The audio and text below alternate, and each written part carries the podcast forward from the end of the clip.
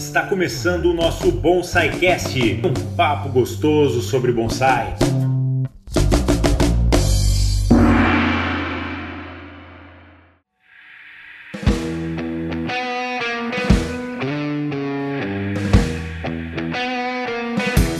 Fala pessoal, a gente está aqui hoje com o Daniel Hettinger, Recebido com churrasquinho aqui em Floripa, né? No caso do Opa, Fabiano, né? confraria. Eu passei uma costela, mas não saiu, mas tá. Pois é, ficou, ficou só na Fizemos um promessa a churrasco costela aí, tia. Catarina. Não, mas é, na verdade, tu E- sabia da reforma do Fabiano, sabia que o Fabiano tava sem condições. Essa churrasqueirinha aqui vai caber uma costela de que jeito É, ali dentro, não né, tia? é, eu sou Isso é até uma vergonha, né? Estamos reformando que o Fabiano tava com um espaço muito pequeno, né? Agora Isso. o Fabiano tá com um espaço maior, né?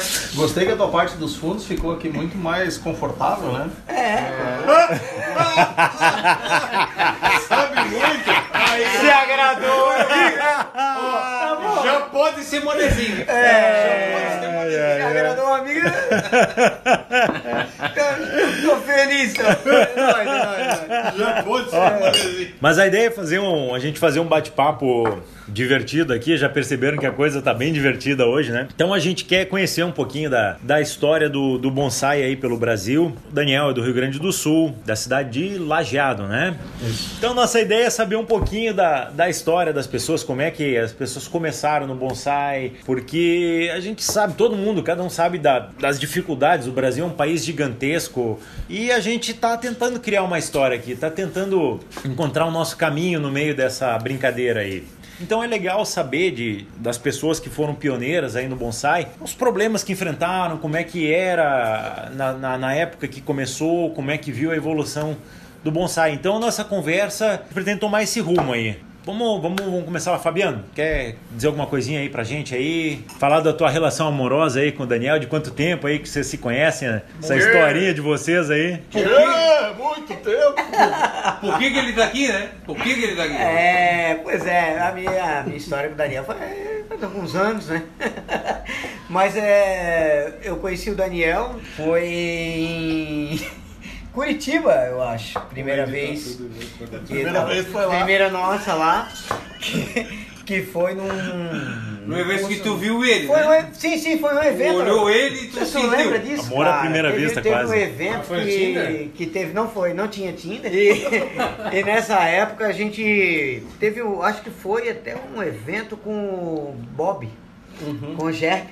Tem E aí, ideia teve- de ano aí isso? dividiram a cara, sei, foi em 96 isso, cara? Caramba. Não, não. 2006. Sim, isso, isso, pula 10 anos. Caramba, 10 anos a mais tá bom. É. Era muito mais velho que eu. Não, bota 90, 2006, então vamos dar uma regra de 10 anos. Aí o que aconteceu? Chegou lá, o Bob fez um- uma parada didática lá, da gente é, separava pro pessoal de, de estado. Tu lembra disso, cara? É, aí teve. Aí botaram. É, teve uma passagem engraçada, cara. Aí chegaram e botaram o pessoal de Santa Catarina pra cá, o pessoal do Rio Grande do Sul ali, cada um numa mesa. Aí cada um ficou com um junípero, eu acho que era um chimpaco, não me lembro bem, mas não interessa também. Aí a gente chegou e ah, cada um faz, um- vão estilizar isso aqui. Depois que o, o Ger fez um- uma apresentação, mostrou ah, o que, que ele pensava na coisa toda. Na época. Logo que ele tinha voltado dos Estados Sim, Unidos. ele né? voltou, Califórnia, né? Ele tava nos Estados Unidos. Aí, quando ele voltou, logo em seguida, foi logo em seguida. Aí a gente tava lá, fazendo essa. uma- workshop. Um workshop com demonstração e tal. E ele fez essa parada que foi muito legal. O pessoal de cada estado ficou numa mesa e ficou trabalhando uma planta para mostrar como é que fazia e tudo mais. No final das contas, aí eu me lembro muito bem que uma passagem bem engraçada que eu acho que vou deixar registrado, porque vale a pena. E que na época ah, o Daniel tava meio que tomando conta da mesa ali, né? O pessoal, ele tinha mais domínio da coisa toda. E fez um junípero que tinha ah, dois, duas madeiras mortas, uma pra cada lado. E eu falei naquela época assim: Ah, pô, que legal que o bonsai de gaúcho ele já, já vem com as aspas pros lados. Já vem com o quê? vem com com as aspas, com guampa, né? Eu sei que o Daniel me olhou assim meio assim, eu puta, mas vou ficar quieta. O bicho é meio forte, né, cara? E eu pequenininho, vou ficar quietinho, vou ver. Eu não me aguentei na época, né? Aí eu saí pro cantinho, tava sessão na época, tava o pessoal lá, né? Aí eu fiquei mais quietinho dali pra frente. Mas é, mas foi, foi, foi bem legal. Então ali eu conheci Daniel, mas na, na- de primeira não fui assim muito. Não sei se foi por causa da situação, mas não foi muito simpático. Sim, tu me chamou de chifrudo e tu É! eu fosse- Queria que eu te desse um abraço? Não me deu um abraço, nada, né? Mas logo em seguida, não sei de onde que, que, que rolou uma segunda opção. Nossa. Que segundo? Depois dessa não tinha mais, né? Ei, para, né? Para, né? Ah, sei que aí, daí. Foi a cor dos olhos. É, deve ter sido. né? A gente estava falando a respeito, eu estava conversando antes com, com o Daniel, e a gente estava falando que o Rio Grande do Sul tem uma, uma associação muito bacana, acho que é uma das mais antigas do Brasil, né? Que é o Bonsai Sul. Hoje Bonsai virou Sul. Bonsai Gaúcho só ou ainda continua Não, com não, Bonsai Sul? é- Como é que é essa questão? Bonsai Gaúcho Não, é o Bonsai evento, Gaúcho né? É o evento, que é o encontro das associações do Rio Grande do Sul. Do Rio Grande do Sul, Isso. legal. Bonsai Sul continua sendo uma das maiores associações, Associações. do Brasil. Sim, e é, é a associação hoje, ah, talvez uma das mais fortes do Rio Grande do Sul também. Não, mas é antiga do Brasil até. mais acho, antiga, né? Não São sei sei, te 25 dizer. anos? Não sei. Mais, É, eu já, acho que é 20, mais antiga do 26, Brasil. 25 Não Inclusive, sou, não Mário, sou né? muito bom É. de, de, de história, É, 20, não é minha 26 ou praia. 27 anos, eu acho, que Pode já, ser. já tem um bom tempo. Pode ser. E a gente sabe que em todos esses nossos recantos aí, eu mesmo, estando lá no Rio Grande do Sul, na época que eu conhe- que eu comecei, eu não, nem sabia que existia uma, uma associação, era muito difícil, A né? Bonsai Sul é pioneira, pioneira É, lá, né? e eu- depois ah, da fundação da associação, ela chegou a ter mais de 100 sócios no Mas a, a a sede, é, o Porto Alegre. Bonsai Sul começou Porto Alegre. começou Alegre. Porto Alegre, é, eu estava a 400 quilômetros de Porto Alegre, então era E aí depois difícil, disso né? o bonsai foi evoluindo no Brasil e surgiram outras novas associações, né, espalhadas pelo estado. E aí acabou dividindo um pouquinho a Bonsai Sul, né? Várias pessoas que eram membros eh, da Bonsai Sul acabaram, vamos dizer assim, se eh, participando das, das associações regionais, entende? Em função da Claro. distância, acabaram ficando mais nas suas regiões e aí acabaram não indo mais tanto a Porto Alegre. E- Antigamente eu em Lajeado, eventualmente participava das reuniões. Bem mais perto, dá o quê? Dá quantos 100 quilômetros ali? 100 quilômetros, quilômetros, é, mas tem, mais por fácil. exemplo, o Vale do Paranhana, que hoje tem, se eu não me engano, duas ou três associações. Que antes essas pessoas faziam parte da Bonsai Sul.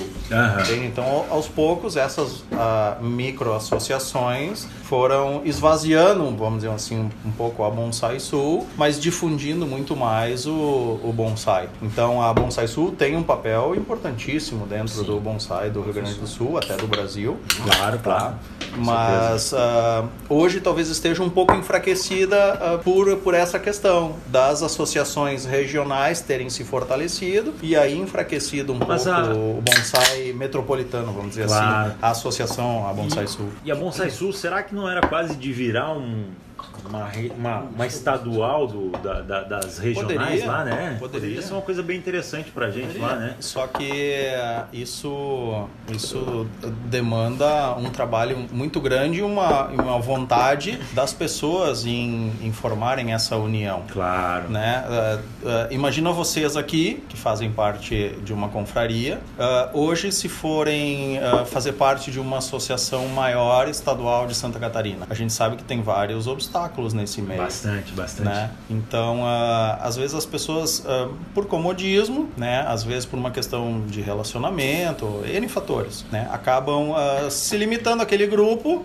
de que são afins, né? todos têm mais ou menos a mesma ideia, têm já um certo vínculo, então evitam de, de sair da, da inércia, entende? Não, sai, na verdade, a gente se junta em torno de grupo de amigos. É como tu falou, são afinidades. A Sim. gente se aproxima daquelas pessoas que a gente tem mais afinidade, Claro, que a gente se, claro. se, se entende mais e a gente se torna um grupo de amigos, na Sim. verdade. Aí daqui né? a pouco vou- alguém vai te dizer isso, ó, nós vamos precisar nos unir com a, a associação que é lá de não sei aonde. E aí a maioria de vocês não conhece aquelas pessoas. Claro, e aí fica seria uma aquela, situação aquela mais complicada. Isso, então as pessoas Claro, acabam ficando ali restritas ao seu universo e assim. Mas é interessante que mesmo assim, é, vocês conseguem ter um evento anual legal demais. O Bonsai Gaúcho, eu adoro participar lá do E tem Bonsai dois, Gaúcho, né? Tem o Bonsai Gaúcho tem o Encontrão, né? O Encontrão, né? O Encontrão Encontrão é ainda não legal também. O encontrão é de... um pré é um pré-evento. Faz um esquenta Acontece ali. todos os anos. Em março, mais ou menos. É, tem início do ano, como se fosse o início do, Show, do é. calendário. Mas a gente acabou falando um pouquinho do, do Bonsai Sul aí, do Bonsai Gaúcho, porque é, é inevitável, né? É, é um nome bem forte. Mas agora vamos, vamos focar um pouco mais no, no- no Daniel. E já que a gente falou de, de Bonsai Sul, Bonsai Gaúcho, não vamos fugir muito da linha, até porque esse ano o, quem vai estar recebendo e, e sediando o Bonsai Gaúcho é o Daniel, né? Tu estás, tu participa do, do- do- do- da Bonsai Sul desde o início, como é que Não. foi? Não, eu. Porque são 25 anos, mais até, né? É, ele não tem nem 20 anos, né? É, Garoto. um guri novo aí, né? Um Você é um gurizão. Gurizão. Mais ou menos começar, em né? que anos que, que, que tu entrou nessa brincadeira? Vamos que voltar, anos? vamos voltar lá. Sabe falar, né?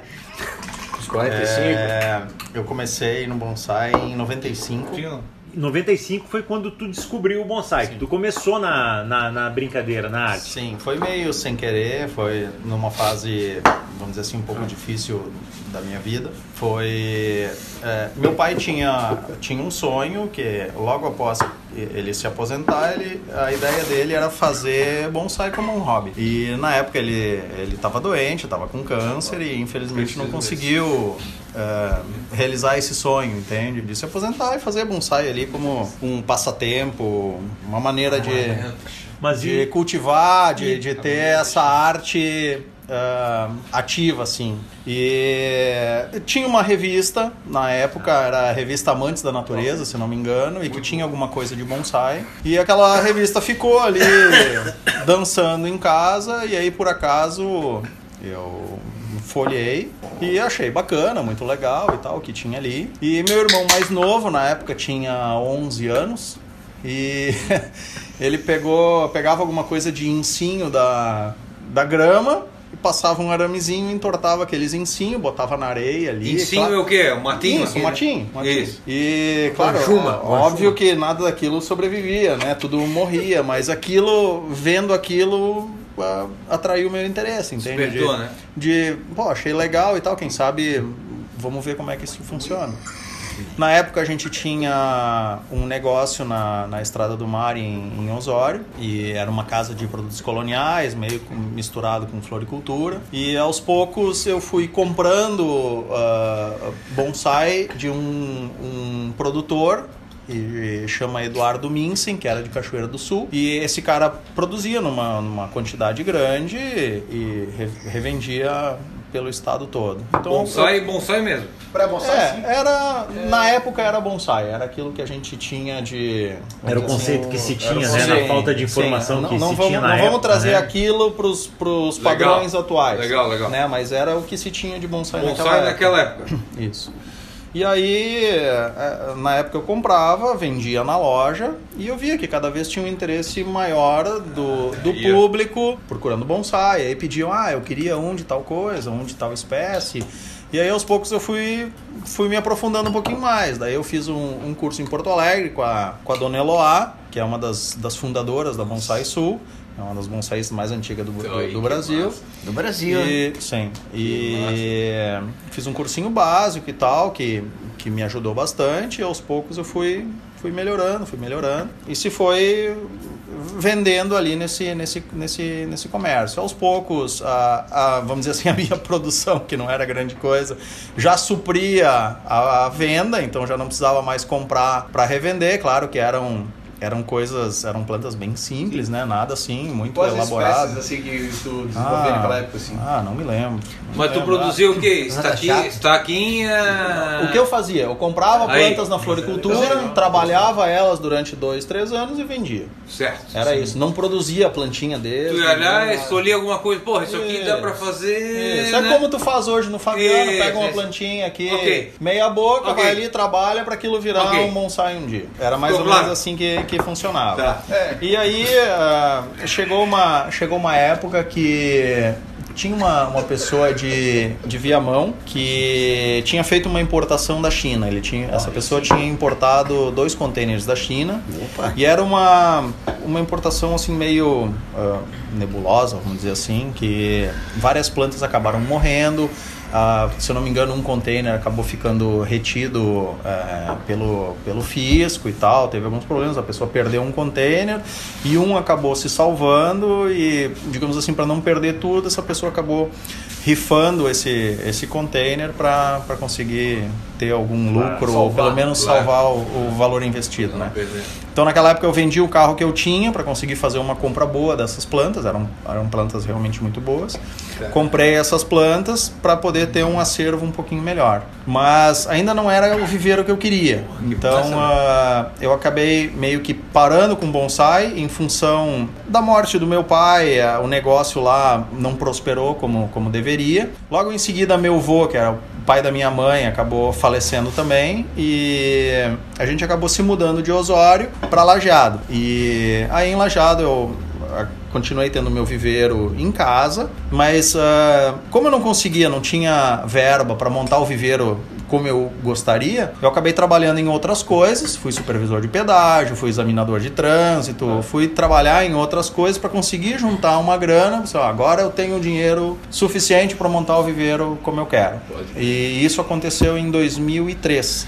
Em 2003 eu saí do emprego que eu tinha. Uhum para montar o viveiro que eu queria. E isso aconteceu em Lajeado, daí eu montei um viveiro bacana, consegui um, um, ter um nível bom de plantas, toda a coleção que eu já tinha juntado desde que eu comecei até aquele momento, isso já eram oito anos mais ou menos. Então já tinha um, um, nível bom de plantas. Então abri um viveiro comercial. Não tinha plantas de um alto nível técnico e tal. Esse viveiro, na verdade, uh, surgiu em 2000, fim de 2005, início de 2006. Eu saí do meu emprego em 2003. Fim de 2005, início de 2006 que eu montei esse, esse, esse outro viveiro. Teve uma lacuna ali no meio que era, vamos dizer assim, para ganhar um fôlego para isso lá na tua cidade. Lá em Lajado. Esse meio tempo, tua forma de estudo e de absorver informação no bonsai foi? Era autodidata. Total? Sim. A, sim além desse sim. curso com a senhora que tu ah, fez, né, participar. Né? Sim, mas isso foi em 96. Ok. Depois disso... Anos, existia uma carência muito grande de conhecimento de alto nível. Isso, isso. É isso que eu queria saber. O, o melhor evento que tinha no país era o evento do seu Vicente Romagnoli, que acontecia em Mandaguari uma vez por ano.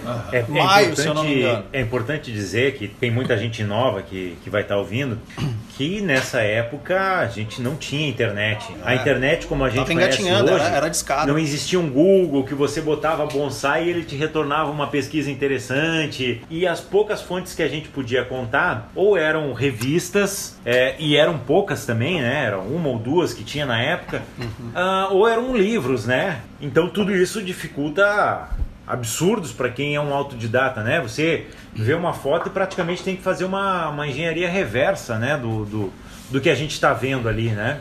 Naquela época tinha a revista do Marcelo Miller, que agora voltou ativa, né? Que na época era o que a gente tinha como referência. Qual que era mesmo? Era o Universo Bonsai, né? Ele tinha o Universo do Bonsai e tinha o Mundo do Bonsai. Né? Teve um livro do Fábio Antacli Noronha, que era Cultivando Bonsai no Brasil, que uh, no, no meu início uh, foi um livro que eu aproveitei bastante, que era uma das poucas referências que tinha né, aqui de um, vamos dizer assim, um, um, pouco mais além do que a, a minha região lá, a, o meu, as pessoas do meu convívio poderiam uh, fornecer, né? Então, uh, bonsai de um nível um pouquinho mais avançado era raríssimo, material de qualidade era, era muito não né? complicado. né não tinha né? Não tinha. De fato não, não tinha, É, naquela época é, nas revistas um nível básico né? É, que a gente tava bem bem começando. Na, naquela época as revistas eu acho que o que mais a gente acabava vendo alguma coisa quando apareceu alguma coisa do seu Hidaka né? Algum sim, material sim. diferente. E aí em 2007, eu já tinha o meu viveiro há um ano e meio mais ou menos, em 2007 eu organizei o, o primeiro evento de bonsai, vamos dizer assim, de um nível um pouquinho maior no Rio Grande do Sul.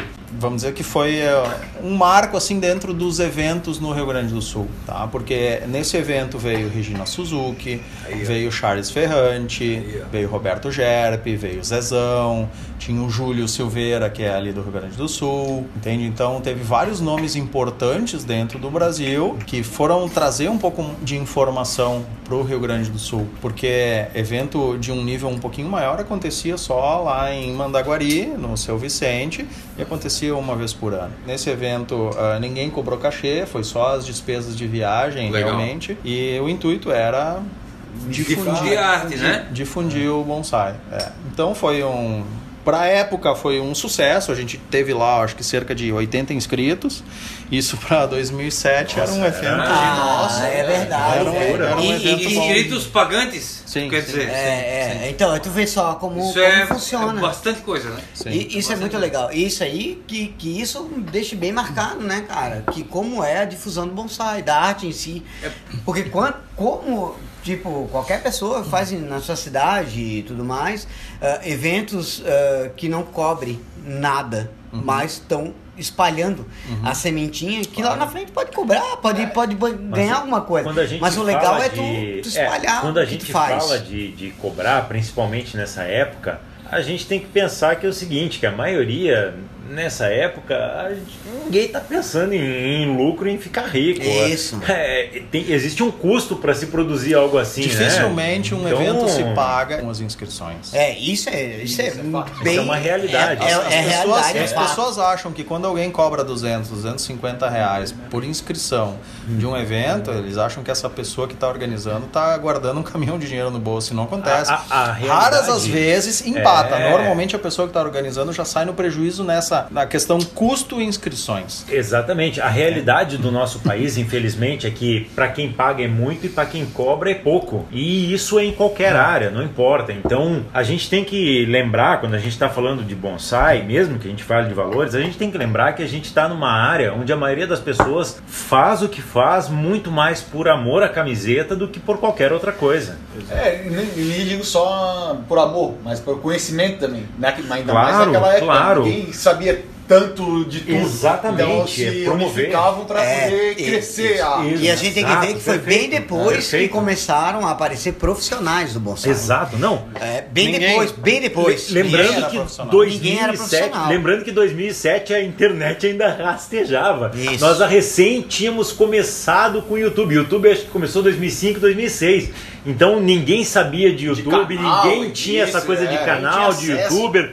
Não existia nada disso ainda. Essa época ainda era tudo mato. O bonsai era algo, era algo raro. Isso. É, não se via tanto. Isso. As pessoas gostavam, mas não encontravam. Então queriam ah, ah, saber um pouquinho mais a respeito daquilo. Então a gente fornecia informação para a pessoa ah, continuar cultivando aquela planta, mas claro que não para ele mudar formato, estilizar, esse tipo de coisa. Então a pessoa conseguiria manter a planta daquele jeito, naquele mesmo formato, mas sem uma evolução grande, Claro. né? E depois, na época do viveiro de Lajado, aí a coisa evoluiu um pouquinho. Ah, Já existia uma difusão um pouquinho maior do bonsai, então as pessoas já vinham, já vinham procurando alguma coisa mais de pré-bonsai, já queriam fazer seus próprios bonsai. Então, ah, continuavam, na, na maioria continuavam sendo leigos, que queriam adquirir ah, o cultivo do bonsai, essa cultura do bonsai, mas não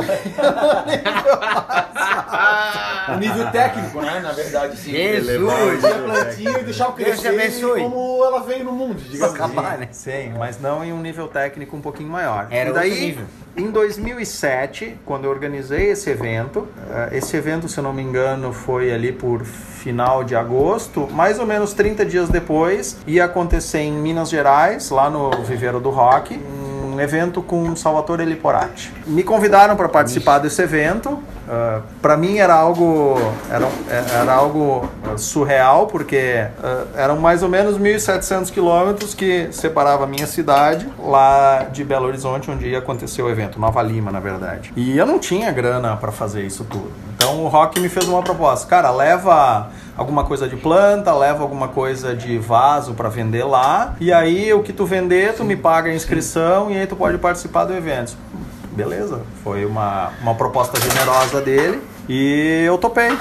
Eu topei, enchi meu carro de material e lá fui eu, com o carro cheio, como sempre, fiz mil, Novos. 1.700 quilômetros para poder participar do, do evento. E nesse evento surgiu a ideia de se fazer Liporati já tinha uma escola de bonsai, ele tinha a escola europeia de bonsai. E nesse ano surgiu a ideia de fazer essa escola de bonsai no Brasil. Então, ah, quando eu fiquei sabendo daquilo, fiquei muito entusiasmado, ia dar um jeito de, de poder participar. E aí aconteceu. Ah, no ano seguinte, 2008, foi o primeiro ano da, dessa escola europeia de bonsai. Nesse primeiro ano, se eu não me engano, eram 20 alunos. Eram nomes importantes dentro do bonsai, dentro do bonsai brasileiro. Eu era só um coloninho do interior do Rio Grande do Sul lá, que estava ali no meio de um monte de de cobra do bonsai, de, de, de, estrelas do bonsai, vamos dizer assim, gente que tinha uma experiência, uma, uma, puta experiência, uma experiência muito maior do que a minha, e eu tava ali no meio, perdido, querendo aprender um pouco de bonsai.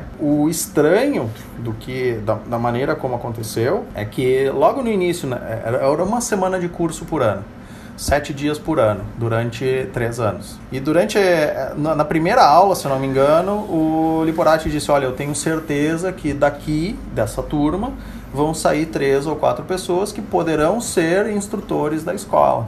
Né? Daí eu só olhei para o lado para ver as pessoas que estavam ali e nunca me imaginei capaz de ser um dia um instrutor dessa escola porque tinha pessoas ali que eram muito melhores que eu. E então uh, aconteceu. Que tu achava que era? É, que momento, naquele momento eram, momento, eram né, melhores. Né, período atual naquele, ali. Naquele momento eram, eram melhores. Pessoas que, que às vezes apareciam nas revistas e sim, tudo mais, sim, nos eventos, sim. né? Estrelas do bonsai nacional. Tá? Uhum. E eu tava ali perdido no meio. Então uh, passou o primeiro ano, se aprendeu muita coisa, se praticou muita coisa durante o ano seguinte até chegar o próximo momento de de a gente ter aula de novo, né? Nesse, nesse momento, nessa lacuna é, entre 2007 e 2008, eu fiz mais um evento de bonsai no Rio Grande do Sul, que chamou Sul 2008. Esse evento aconteceu em Porto Alegre e uh, até hoje eu não sei muito bem o que, que aconteceu de errado, porque na minha cabeça o primeiro evento, que tinha lá, vamos dizer assim, seis estrelas do bonsai nacional, em Lajeado, que é uma cidade estrategicamente ruim, se esse evento trouxe 80 inscritos, se eu fizer um evento em, em Porto Alegre trazendo mais estrelas, ora, Sim. provavelmente vai me trazer muito mais inscritos, né?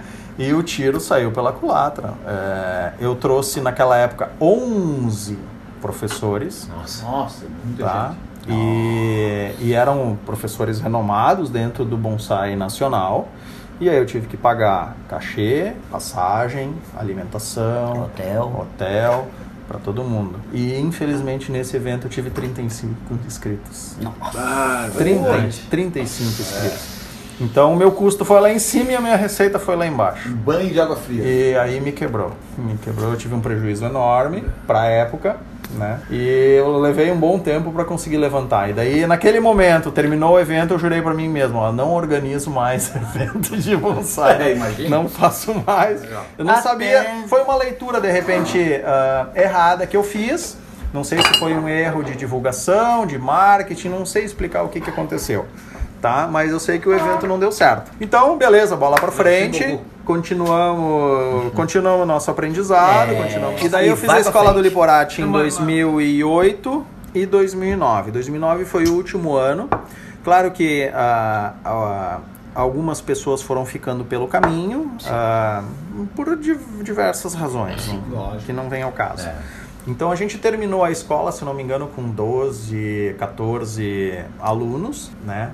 E desses, desses 12, 14, o Liborati iria selecionar três que poderiam ir para a Itália para fazer o que ele chamava de Master, que daí essas, essas três pessoas poderiam ser instrutores e demonstradores oficiais da escola. E aí a minha surpresa foi que, que nesse ano, é, foi, a, a, escola foi 2008, 2009 e 2010. 2010. Uhum. E daí a minha surpresa foi que em 2010 eu fui um desses escolhidos. Daí ele disse que no ano seguinte eu poderia ir para a Itália para poder fazer essa especialização, né, que seria uma prova na Itália com, as, com algumas das plantas que ele tem lá. E se aprovado, poderia ter esse, esse certificado. Né? E aí, felizmente consegui, fui para lá, fiquei um tempo estudando lá é, não foi muita coisa, se não me engano, 30 dias. E aí fiz o exame lá, fui aprovado e aí consegui essa, essa, essa certificação, vamos dizer assim. E aí, ah, de 2007 até. não vou dizer assim até. De 2007 em diante, a coisa ah, foi exponencial, assim, sabe? Eu tava vendo que todo ano o meu trabalho melhorava um pouquinho mais. É, eu sempre digo para os meus alunos que o, o teu teto, o teu limite, ah, o limite do teu trabalho, o limite da qualidade do teu trabalho é aquilo que tu já viu. Quando tu tá limitado, quando tu, tu, tu tá sempre no mesmo universo, tu tá sempre vendo as mesmas coisas, o teu teto é esse. Isso. Independente do tu- de tu ver coisas pela, por fotografia, pela internet, Claro. tanto faz. Tu vê ao vivo Legal, é, hein, é cara? outra coisa.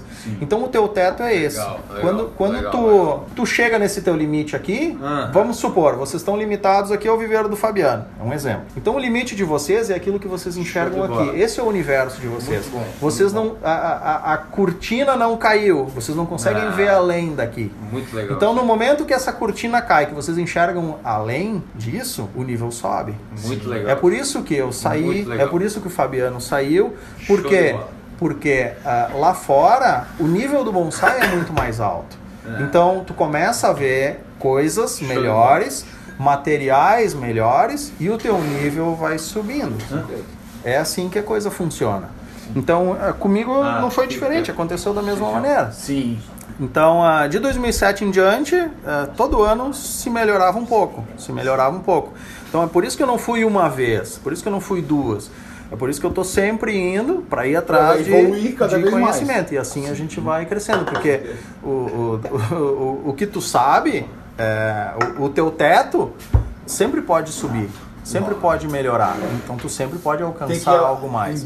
Depende da tua a mais, vontade. né? Depende do, do que que tu quer. Se tu já tá ah, satisfeito com o que tu tem, beleza. Então te acomoda e faz, a, faz o teu feijão Faz com o arroz basicão, e tá pronto. Agora tem pessoas que querem ir um pouco além. Então quem não tá satisfeito precisa ir atrás, precisa buscar um pouquinho mais. Então a história é mais ou menos essa. Daí em 2018 foi quando eu comecei a estudar com o Mauro Stenberger. 2018, ah, 2017 eu encontrei ele num evento que eu estava participando em, em Recife. A gente estava participando de um evento e eu já tinha encontrado ele em alguns eventos na Itália e tal, mas a gente nunca tinha conversado. E naquele evento a gente acabou trocando figurinha, conversamos um pouquinho e daí surgiu a ideia de eu ir no ano seguinte para a Itália ah, estudar lá. Então, em 2000, início de 2018 eu fui para lá, ah, fiquei quase um mês lá com ele e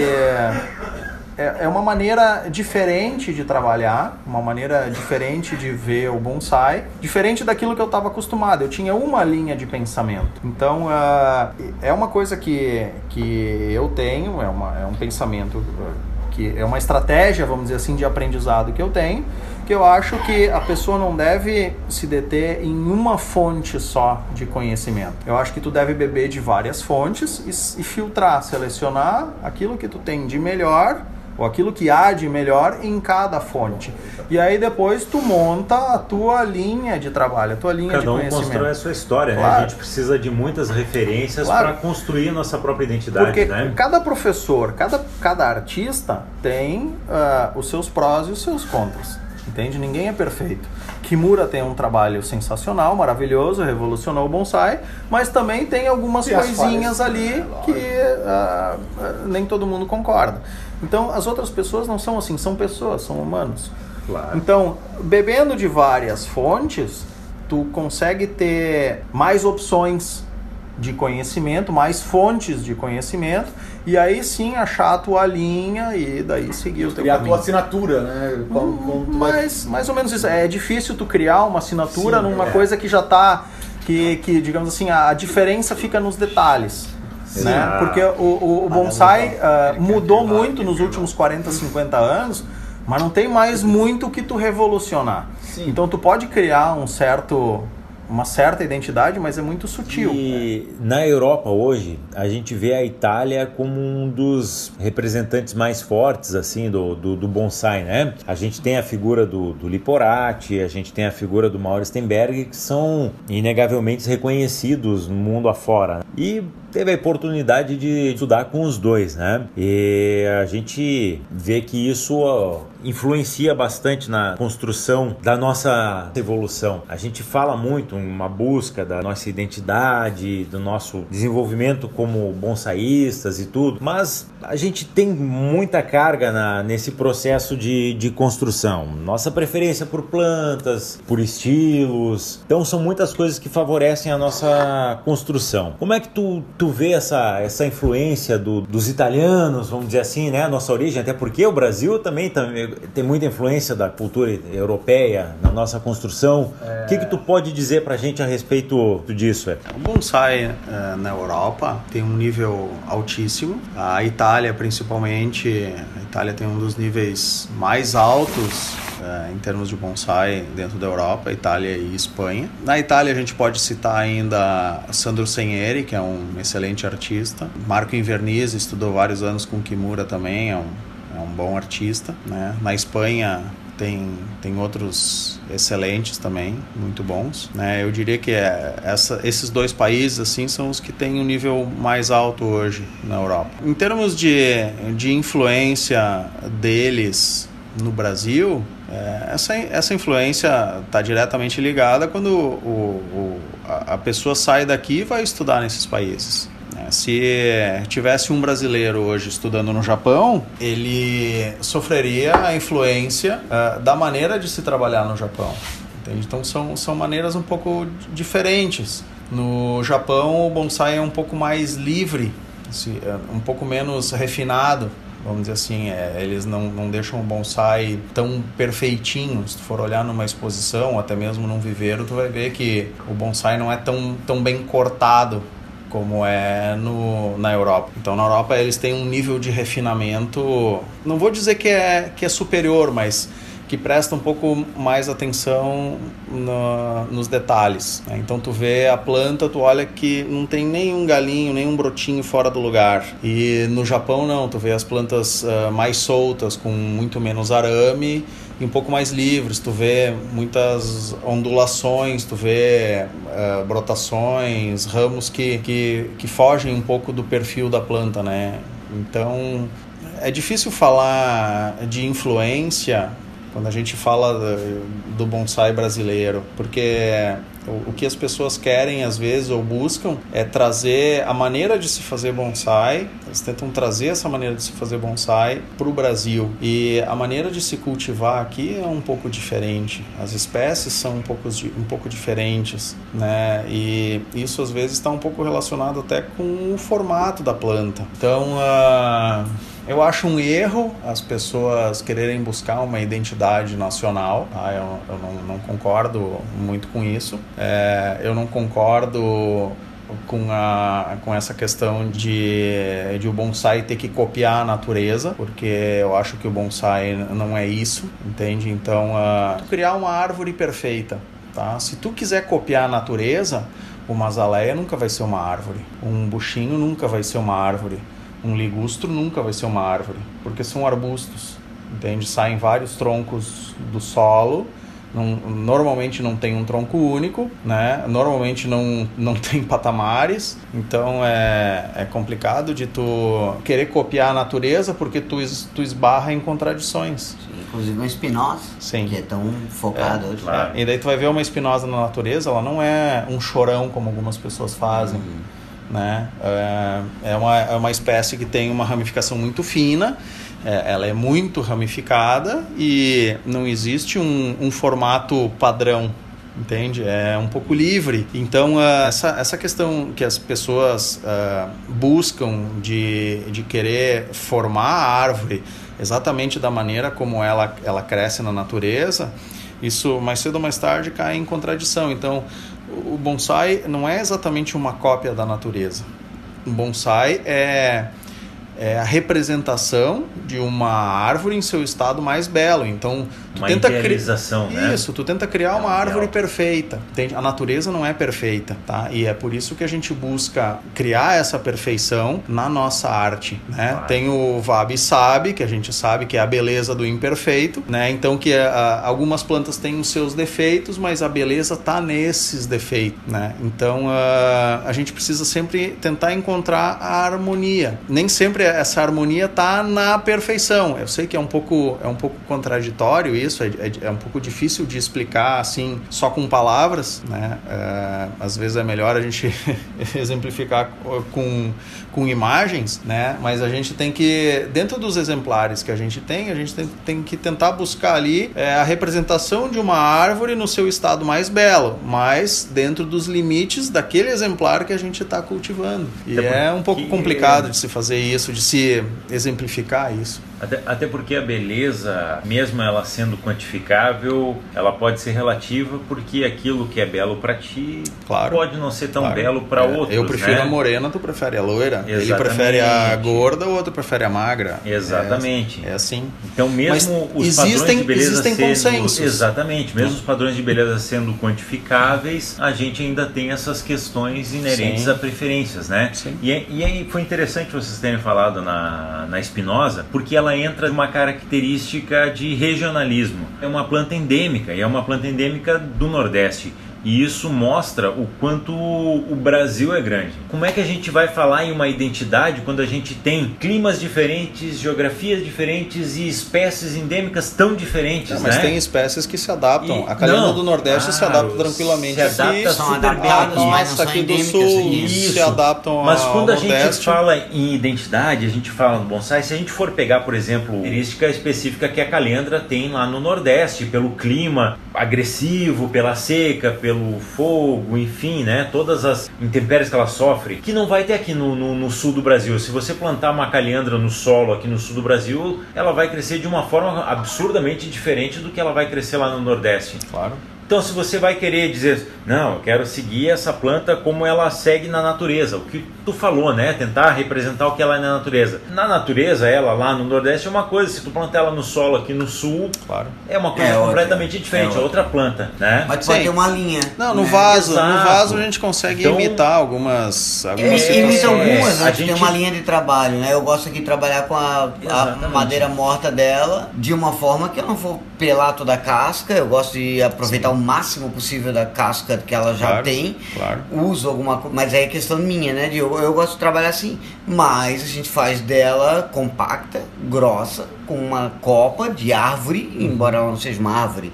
Né? Eu vou fazer ela e eu vou estilizar da forma que eu idealizo uma linda árvore, usando a espécie. Plantas arbustivas, na verdade, facilitam um pouco mais o nosso trabalho, né? É uma, é uma realidade. Então, é ilusório querer dizer, não, eu quero representar fielmente a natureza. Não existe exatamente isso, né? Mas a gente tenta representar a natureza de uma forma idealizada, né?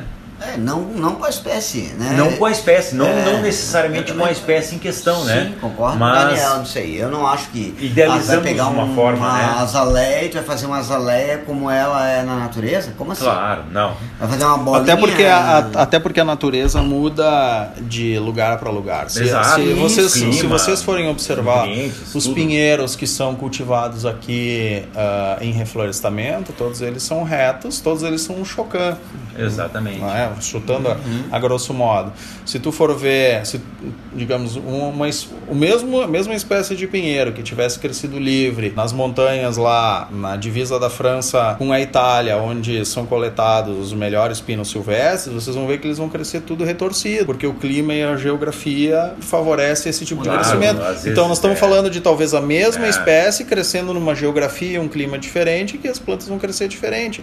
Então, tá, mas é a mesma espécie, tá, mas e- em um país ela cresce de um jeito, no outro país ela cresce de outro. Sim. Então a geografia e o clima têm uma influência direta nisso. É por isso que a gente acaba chegando no consenso de que falar em, em, identidade, pelo menos nesse momento, pelo menos aqui, é uma coisa muito complicada, né, no Brasil, porque de norte a sul do Brasil a gente tem realidades tão diferentes de clima, de biomas, de plantas, e a gente pegando do, como exemplo essa questão de, de juníperos e tudo mais, fica diferente. A gente pode ter peculiaridades dentro das nossas plantas, né? Uhum. Mas quando a gente fala em querer falar, por exemplo, identidade, né? Talvez as pessoas identifiquem justificam essa questão de dizer identidade no bonsai é dizer que nós temos que criar um estilo próprio de bonsai, da mesma forma que tem um que tem um Bundin, que tem, né? Ah, temos que criar um estilo. Eu acho que talvez isso não faça muito sentido aqui, né? Eu acho que as pessoas se preocupam demais com o estilo e, e se preocupam menos com a qualidade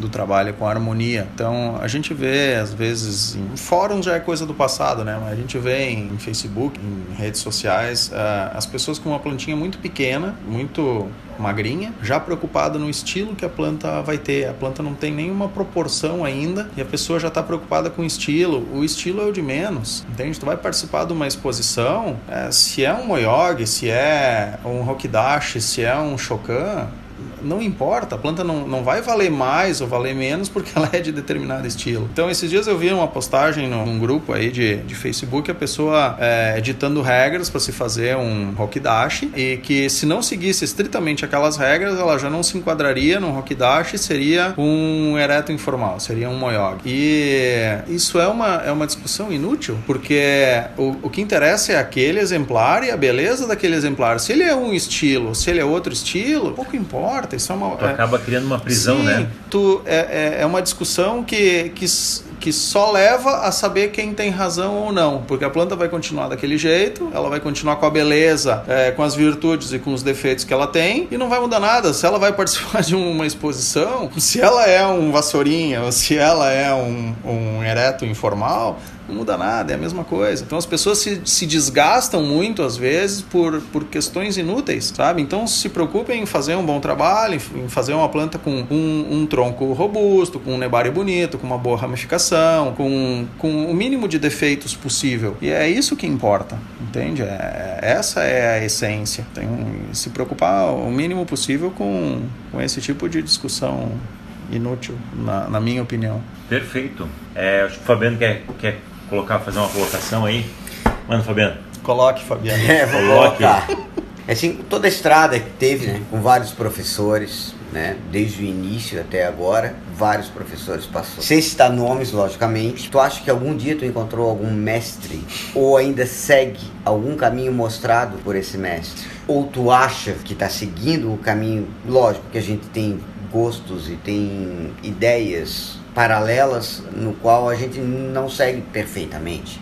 A gente nunca segue 100% alguma coisa, né? Ou, ou, então de repente deixa seguir o teu caminho, encontrando um caminho que pode ser mais inerente à arte e que quem sabe aprende, né, na vida e na arte de alguma forma tua. Mas são muitas perguntas, não é, é uma só. É, é, bota assim, ó, bota uma filosofia é, aí, é uma, é, essa essa é a última pergunta, é porque eu, eu sou muito eu gosto muito da, da parte da filosófica do bonsai, que eu acho que é uma pergunta que eu consigo fazer, eu sei que tu vai é, saber falar A parte filosófica não é, não é minha praia. Eu acho esse termo que se usa é, de chamar os professores de, de mestres, é, intitulando como mestres, eu acho uma, uma grande bobagem.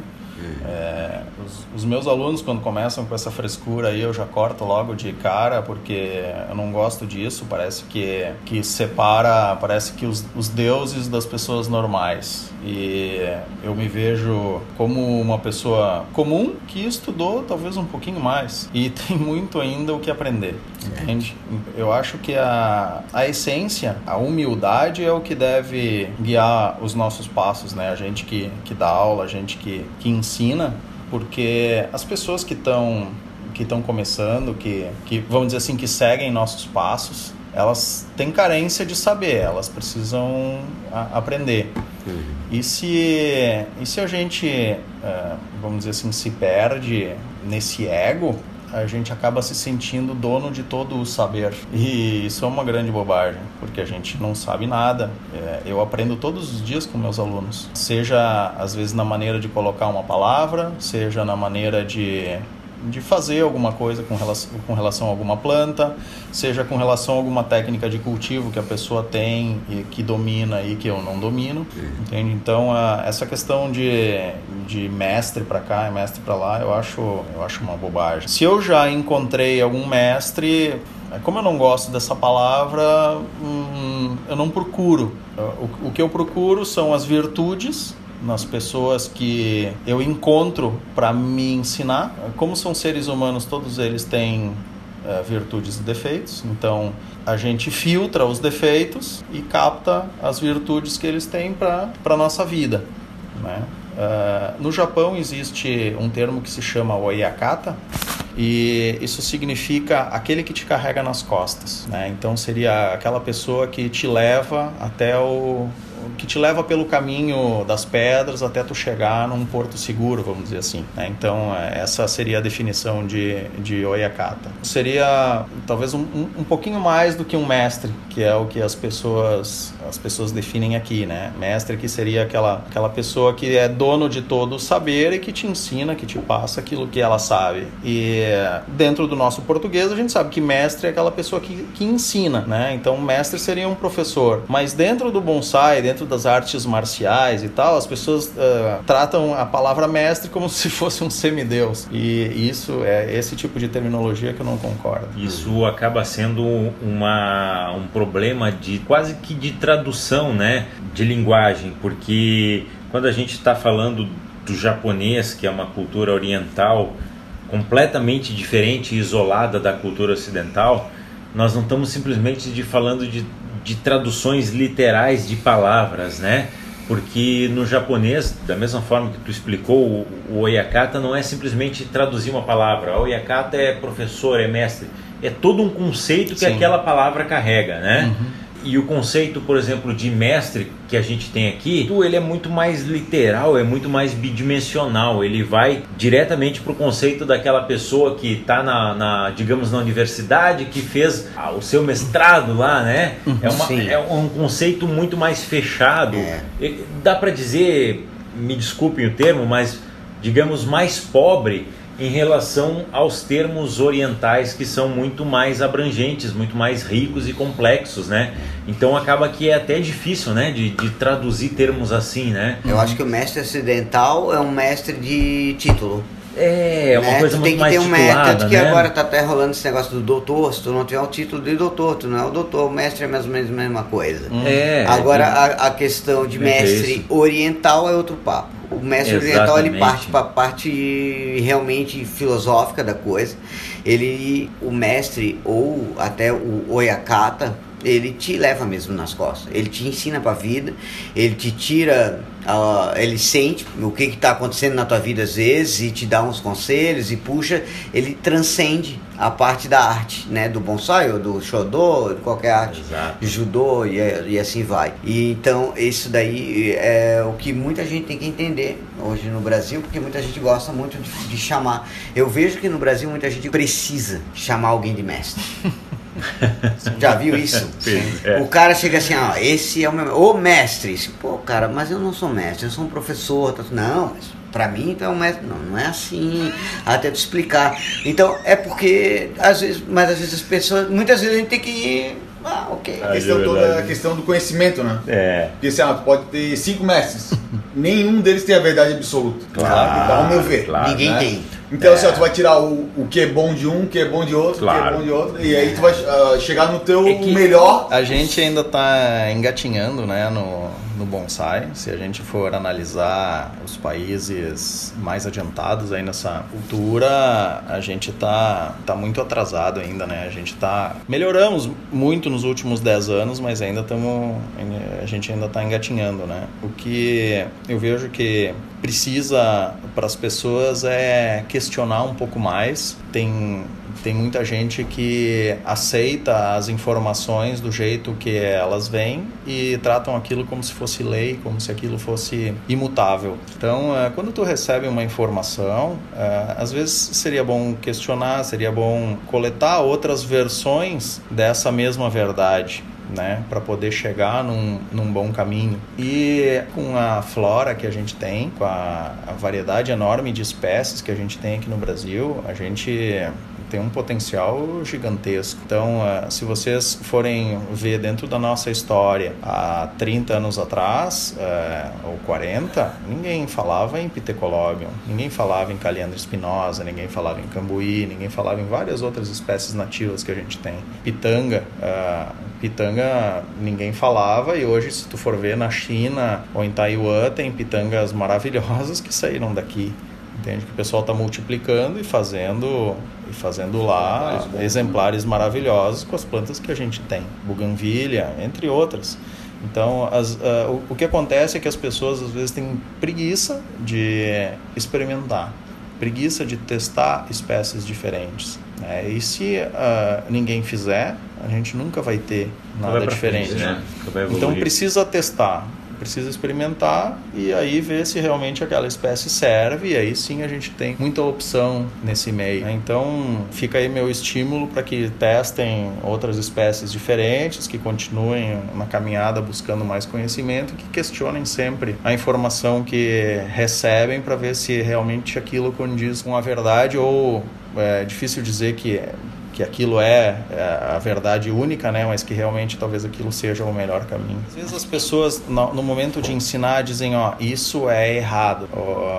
Às vezes não é que isso é errado, talvez não seja o melhor caminho, entende? Então uh, tem maneiras diferentes de se fazer. Talvez uh, aquilo que a pessoa esteja querendo dizer com é, com é errado, talvez não seja a maneira mais rápida, talvez não seja a maneira mais qualificada em que a coisa fique da melhor maneira possível possível, né? Mas tu considerar uma coisa como errada já é, é um pouco complicado. Claro que como o bonsai envolve muita técnica, macetes, principalmente relacionado a cultivo, tem coisas que a gente evita, tem coisas que realmente seria errado de fazer. Vamos citar o né? exemplo de uma aramação. Tem maneiras de se aramar uma planta. A gente consegue chegar num mesmo objetivo, fazendo aramações de formas diferentes. Tem muitas pessoas que dizem, ó, essa aramação, essa maneira de aramar tá errada e essa aqui é a maneira correta de fazer. É um pouquinho complicado de se afirmar isso com certeza, tá? Porque se o objetivo, se o resultado final é o mesmo, tem algumas vantagens em uma maneira de fazer e algumas desvantagens em outra,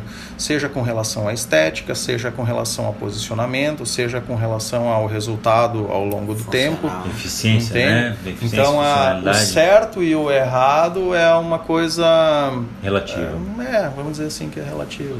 E um ponto legal que o Daniel né, colocou a questão também, a gente aproveitar um pouco da nossa espécie nativa, nas tropicais. Com certeza. Né? Que eu acho que a gente tem, né, para cultivar aqui claro. no Brasil é muito mais fácil, né? Claro. Ela tem, eu acho que é muito válido, né? Com certeza. muita gente se foca pessoas... ah, em pinheiro, ah, em é... junípero. E pra, pelo menos a gente no sul aqui, às vezes é, é meio complicado de conseguir manter ela viva da forma como as pessoas na Europa é, é, nativo. Quem dirá mais para o norte, e então, né? Também, Aqui a gente é, ainda tem quatro gente, estações do isso, ano bem, bem definidas. E eu acho que mais para cima não, não é se tem, é duas então, estações. Né? pega um, um, piteco, pô, aqui brota uma figueirinha, pô, tu vai lá, joga no mato, ela cresce, né? Claro. Ela vai, é muito mais fácil. Então, para as pessoas que estão começando, é uma isso. espécie nativa, tá. é o ponto legal para começar. Isso, aí que tá. vai ter um que quando o cara é iniciante, o cara não pode estar tá preocupado com tanta coisa né, em questão de cultivo. Isso, é. A gente quando eu começo, a sobrevivência é, o, é o básico. É,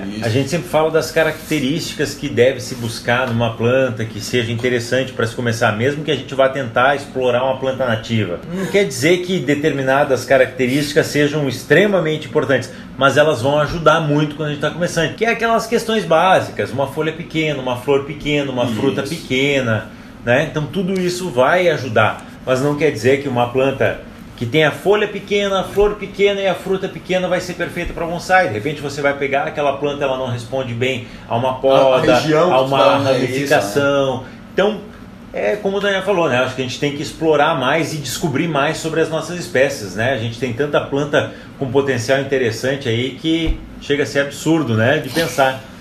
Acho que é isso. Acho que é isso. Show de bola. Show de bola, né, pessoal? Então, tá né? deixamos nosso abraço para todo mundo aí. Que venham os próximos. Abração, Valeu. obrigado Daniel, né? Tá aí Obrigado aí. sendo Obrigado. incomodado, importunado e, e violentado por nós aí esse tempo inteiro. aí. Obrigado, gurizada. Valeu, cara. Valeu, valeu. Foi. Esse podcast foi editado por Thiago Medeiros e é de propriedade da ECFD Como Fazer Bonsai. Todas as músicas são de direitos autorais livres.